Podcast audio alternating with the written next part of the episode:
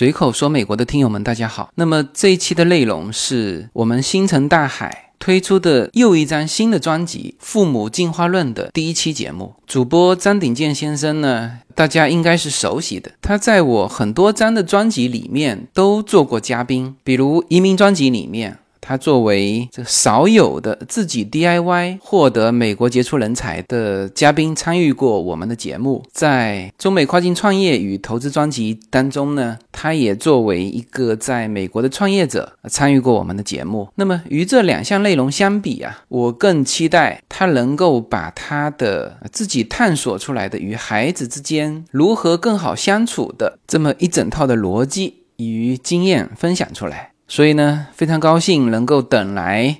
顶剑兄的这张专辑。这张专辑中的很多内容，我和顶剑兄有很多的共识。比如他提到的孩子与父母的共同成长，啊，比如言传身教最重要的是做好自己，把我们自己活成喜欢的自己，而不是去要求孩子啊活成喜欢的我们的自己。孩子呢和我们是不同的。孩子是孩子他们自己，所以呢，这张专辑其实是在探讨啊，在现在的这种就快速变换的时代，我们应该如何做好父母的角色。这张专辑呢，会重新让我们思考孩子与父母之间的关系。我相信啊，这个非常适合那些想起孩子就头大的家庭啊，也非常适合像我这样孩子还小。正需要这种新时代的教育与亲子理念的这种家庭。呃，同时提醒大家，《父母进化论》的全部内容会以每周一期的速度，呃，持续更新在我们的公众号“无限空间中的星辰大海”，欢迎大家及时收听。OK，那么废话不多说，我们马上进入《父母进化论》的第一期节目：为什么父母不进化就耽误了孩子的长大？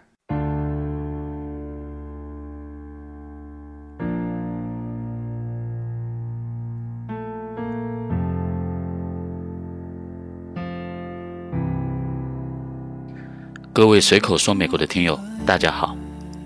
我是张鼎健，上过自由军节目的，被自由军称为叫鼎健兄的那一位。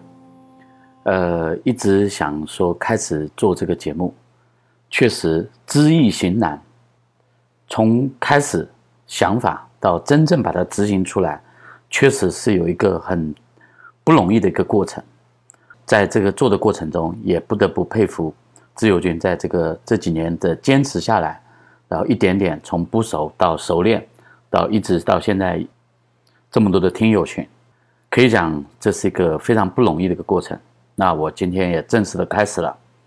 再不开始就感觉到自己不做，耽误的不仅仅是自己答应了说要开始做这个节目的本身，而是这个东西是耽误了我自己。跟孩子之间的沟通，耽误了我跟孩子的之间的成长，所以说我今天的标题就叫“再不进化，耽误了孩子的长大”。因为在这个过程中，体会特别深的一件事情，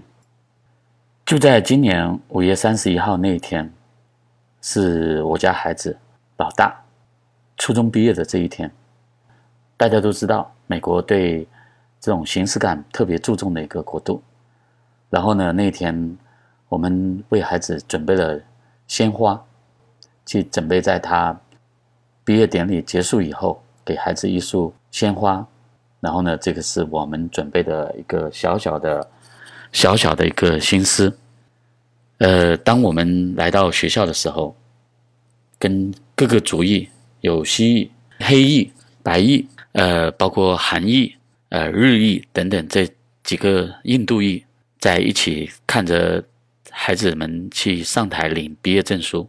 然后在这个过程中有一个场景特别让我触动。大家都知道一件事情，美国人是不怎么爱存款的。但是呢，那一天，呃，我身边有白人，也有黑人，也有蜥蜴，有好几个好几堆吧。他们那一堆人，孩子在上台的时候，整个有两个这样的情景：所有的孩子。列队进入中央属于孩子的坐席。第二场景就是孩子上台去领毕业证书，由校长或者副校长去给他们颁毕业证书。第三个情景就是台上放着音乐，Time to say goodbye，然后孩子们排着队，慢慢的回到他们的教室。整个这个场景的过程中，在我身边，蜥蜴也好，白人也好，甚至黑人也好，特别有意思。他们把孩子的头像打印到一个 KT 板上，KT 板就是一个有点点厚厚的那种 KT 板，上面呢，这个尺寸呢有半个桌面大。八开或者是四开这么大的尺寸，就是手张开来这么大，然后上面是他们的头像，大家想象得到，就像这个呃明星的粉丝会现场，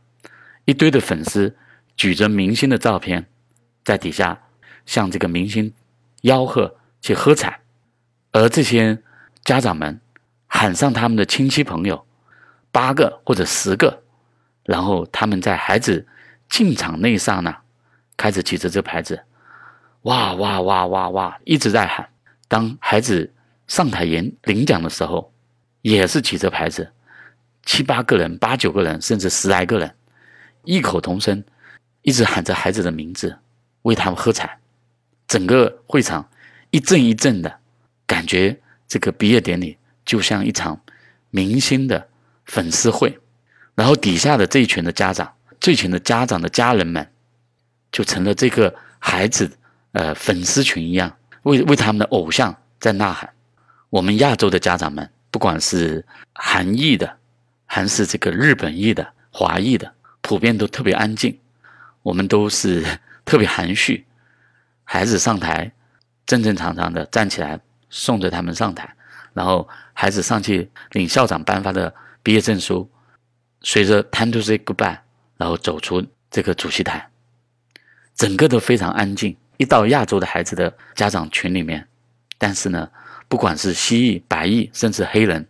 他们都普遍有个特点：真的，他们把孩子当成他们的偶像一样的，他们在为他们欢呼。其实，呃，这些所有的孩子在身上是有几个标志的。第一，大概全校不到有五分之一左右的孩子身上挂一根金绳子。然后这个金绳子就意味着这一群孩子全部 GPA 在三点五以上。其次呢，就是他们在他们身上还挂着不同的奖牌，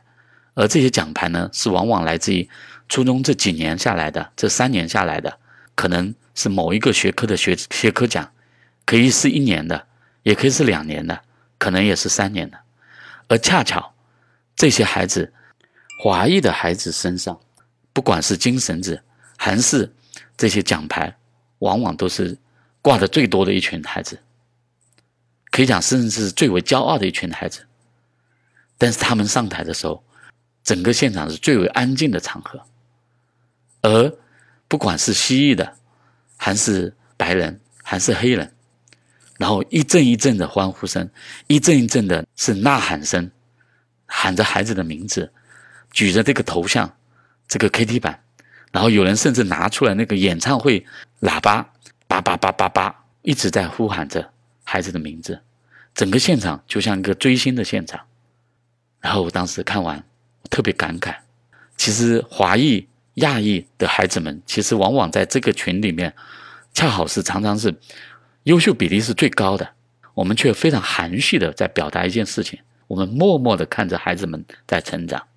默默看着孩子们。成绩优秀的上台，默默的看着孩子一天天的长大，很吝啬的我们的所有的欢呼，我们对孩子的欣赏，我们对孩子的鼓舞，这些可能蜥蜴，可能黑人，可能甚至一部分的白蚁，他们的孩子其实好多连金绳子都没拿到，他们在家长的心目中，他们就是鹿晗，他们就是李易峰，他们就是他们的天王偶像。我在想，孩子在这种家庭底下成长，不管他的水平怎么样，他从小是被认可的，他从小是被肯定的。即使他没有多大的成绩，但是他已经获得了一群最原始的粉丝。在创业路上，我们经常说，首轮用户是最难获取的，而首轮忠实的用户，一旦有一批的首轮的忠实用户。那你后面的用户是更加容易获取的。万事开头难，他们这些孩子，我觉得比我们的孩子更加幸福。他们的人生中的偶那些粉丝，人生中的追捧他们为偶像的那群的粉丝群，已经在他们的家里诞生了，而且他们是真挚的、热情的、不遗余力的，甚至花销不少的。我在想，每一个 KT 板几十美金是要花出去的，对他们讲，印个十张八张，那就是几百美金，没多少现金的这群的老莫。或者是白翼，或者是黑了翼，他们为了孩子的这种短短的瞬间，他们非常花心思。除了 KT 板，花环、鲜花，不遗余力的为孩子在欢呼呐喊，这就是我的特别深的感触。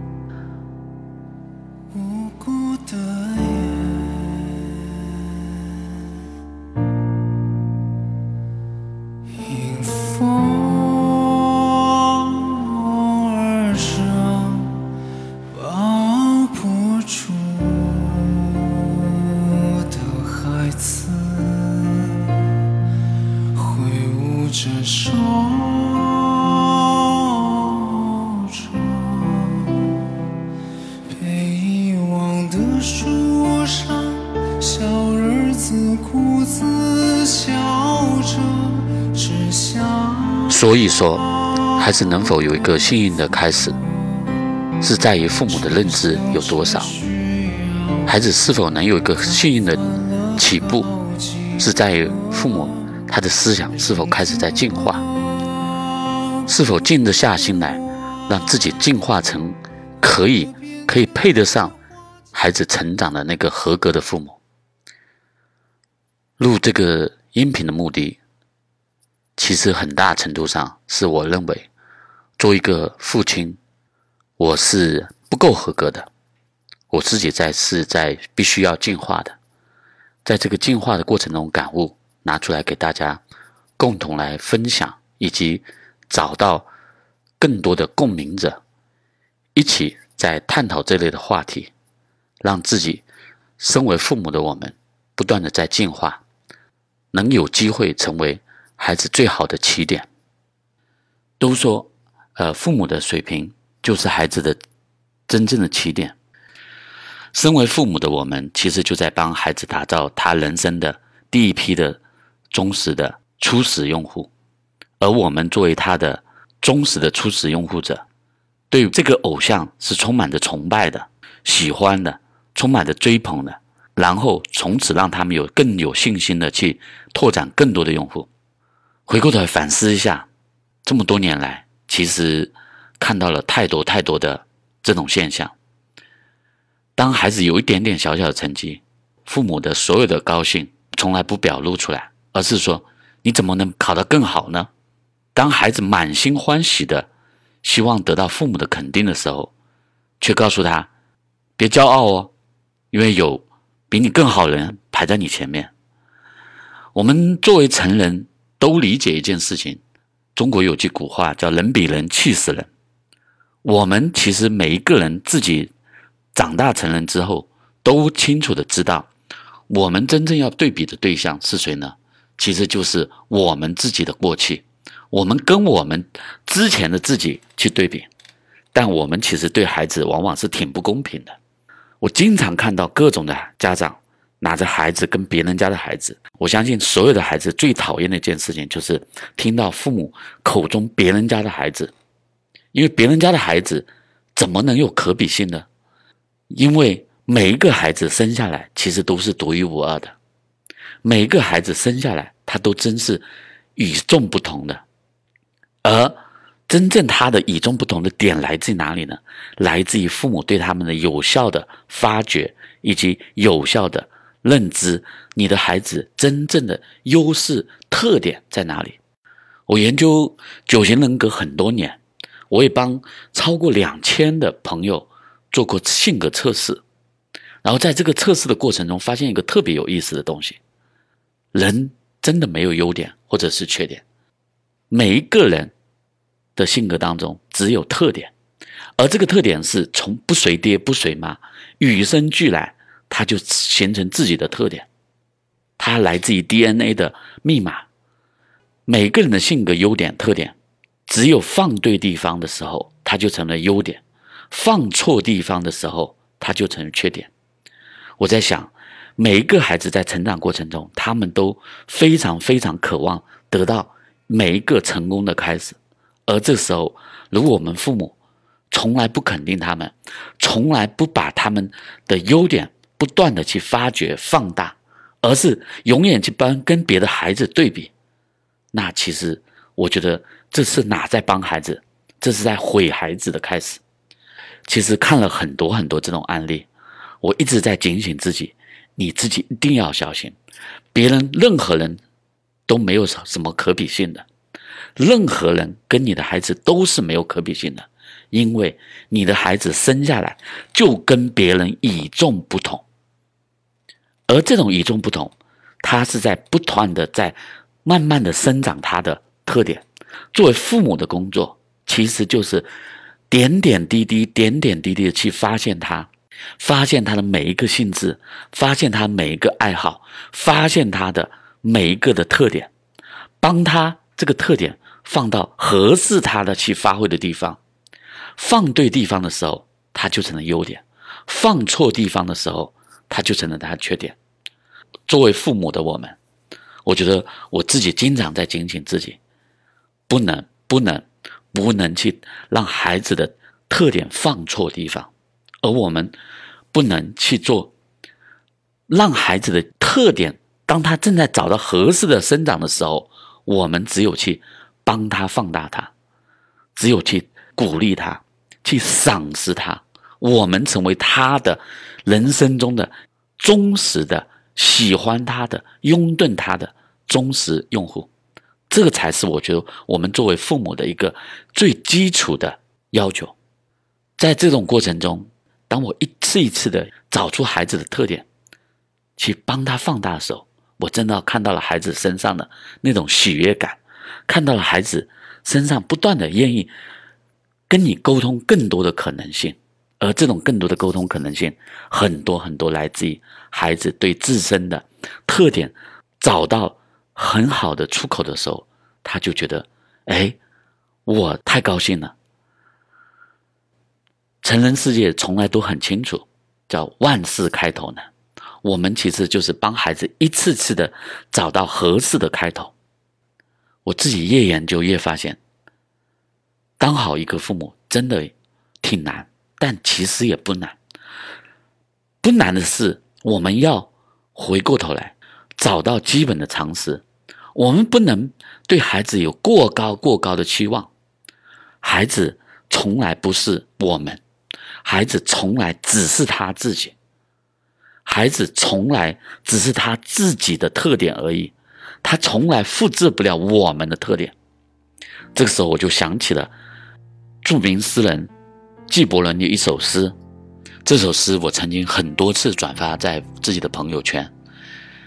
也是我自己特别喜欢，经常拿出来提醒自己，这是我应该跟孩子之间的态度。纪伯伦是这么写的。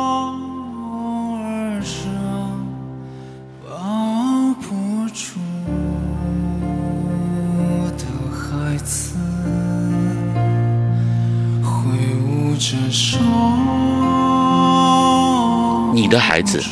并不是你的孩子，他们是由生命本身的渴望而诞生的孩子，他们借助你来到这个世界，却非因你而来，他们在你的身旁，却并不属于你，你可以给予他们的是你的爱，而不是你的想法，因为他们有自己的思想，你可以庇护的是。他们的身体，而不是他们的灵魂，因为他们的灵魂属于明天，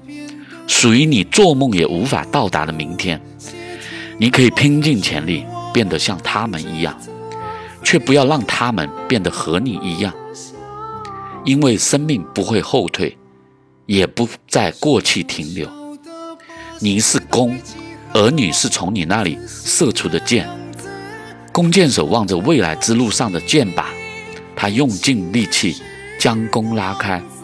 使他的箭射得又快又远。怀着快乐的心情，在弓箭手的手中弯曲吧，因为他爱一路飞翔的箭，也爱无比稳定的弓。纪伯伦，孩子。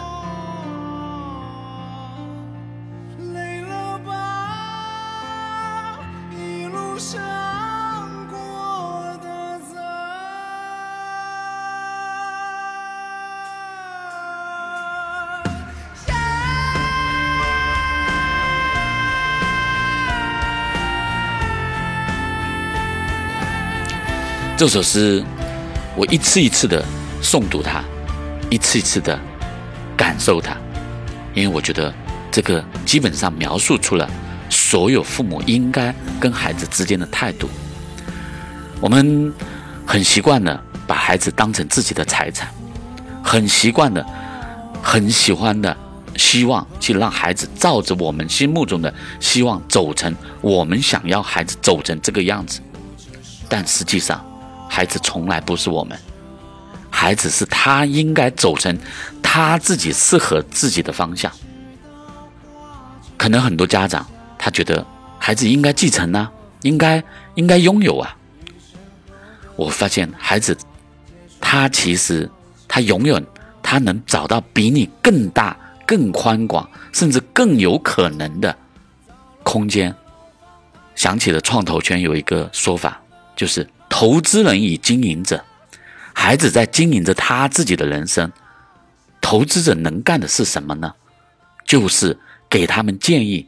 给他们支持，给他们资金，然后让真正的有能力的创业者去摸索出、走出一条属于他自己的路子。仔细想想，我们的孩子们不就是这么一个，在他属于他自己的轨道上？去寻找一个适合他自己人生赛道的独立的创业者吗？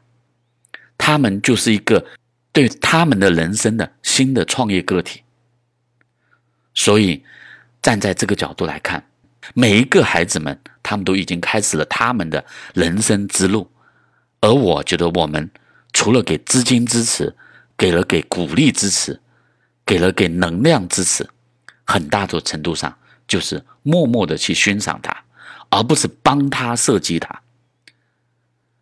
孩子的志愿、孩子的选择、孩子的爱好，他都必须去承受，他去选择。我们帮孩子的，更多是找到适合他自己的判断力，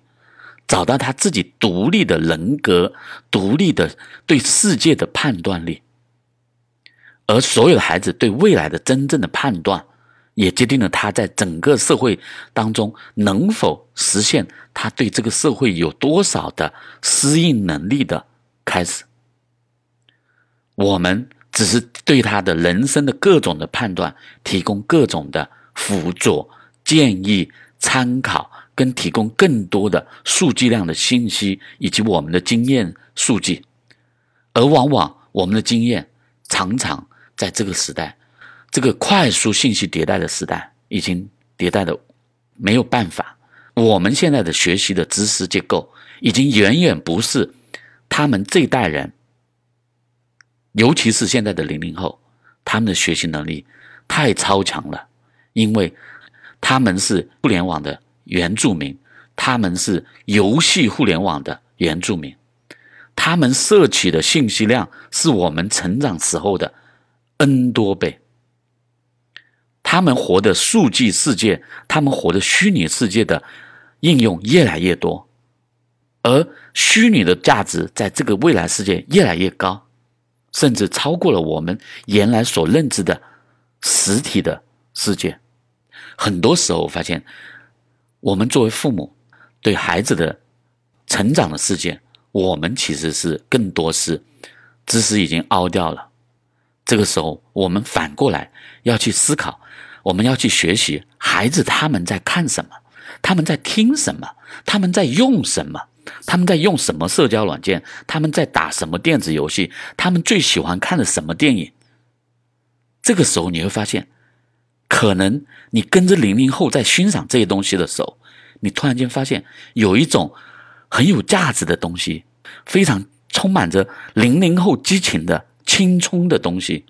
在你的生命中，它会成为一个非常强大的再生长因素。孩子其实是我们再生长、再认知这个世界的非常强大的驱动力。孩子是我们的新学习力的驱动力。而如果我们只是权威的去教孩子，你应该，你如何，你应该照着我们想要的标准去走，其实作为父母的我们，往往失去的是一次再成长的机会。而孩子他们的成长，他们对世界。他们对现在及未来世界的认知，他们的带宽，他们的创新力，他们的能力，其实远非你所能想象。很多家长觉得：“哎呀，我的孩子实在窝囊，我的孩子实在怎么样？”那我真的可以很很果断的说一句话：那是真的，你的发现力已经老去了。就像今天的苹果市值已经达到了快一万亿美元。那你仔细回头想想，当年的通用电器，当年的这些呃传统的三 M，传统的雅马哈，他们怎么能达到市值这么高的可能？而当我们的零零后，他们这代人的成长，他们可能会创造更大的、超越我们所有能想象的市值空间，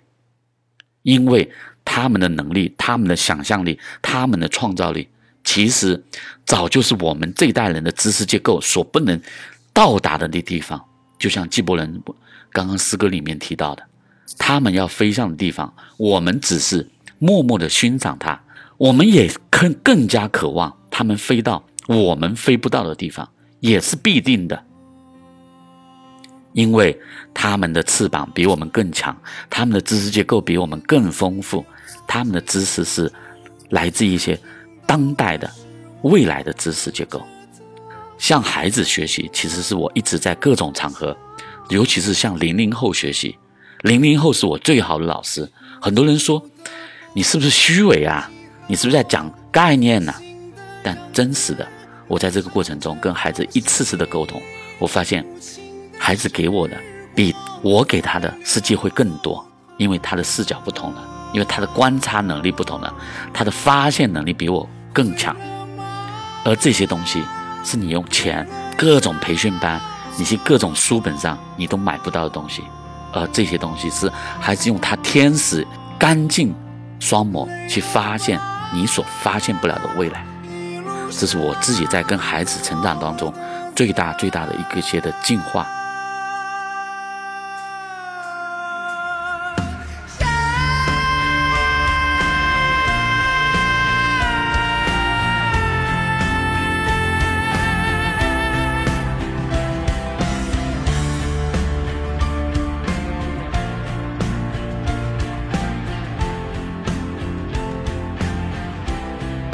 父母进化论是一个我自己做一个想渴望跟着孩子一起成长的个人的